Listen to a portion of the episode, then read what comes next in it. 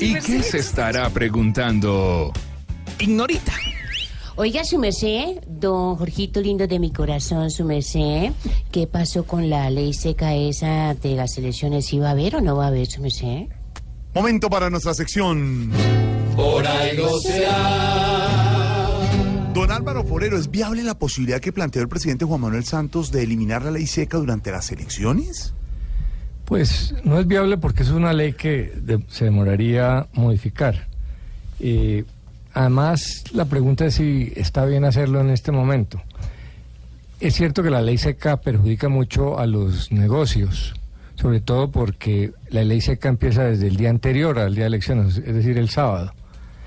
Eh, pero lo que plantea el presidente, que realmente no es una propuesta, sino una consulta a los ciudadanos a través de Twitter, parte de la premisa de que los colombianos hemos avanzado, dice él, y podemos dejar atrás esa, ese tratamiento que viene del Frente Nacional, que era cuando la gente se mataba con las elecciones.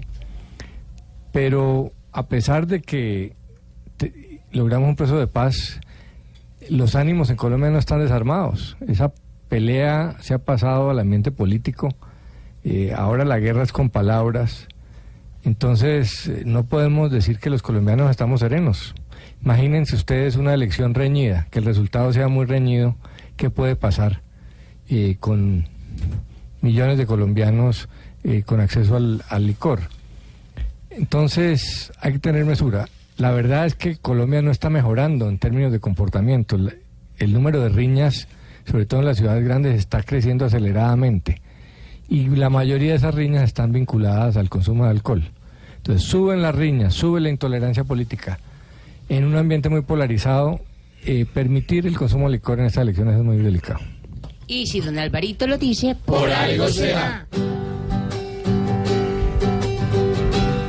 Si aprueban que no haya ley seca, hasta por brindar se van a pelear. Pues son muchos los que con tristeza podrán terminar por no celebrar.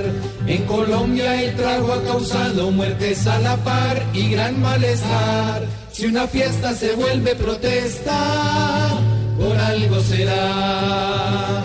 Por algo será. Por algo será. Por algo será. Por algo será. Si el encanto de santo no es tanto, por algo será.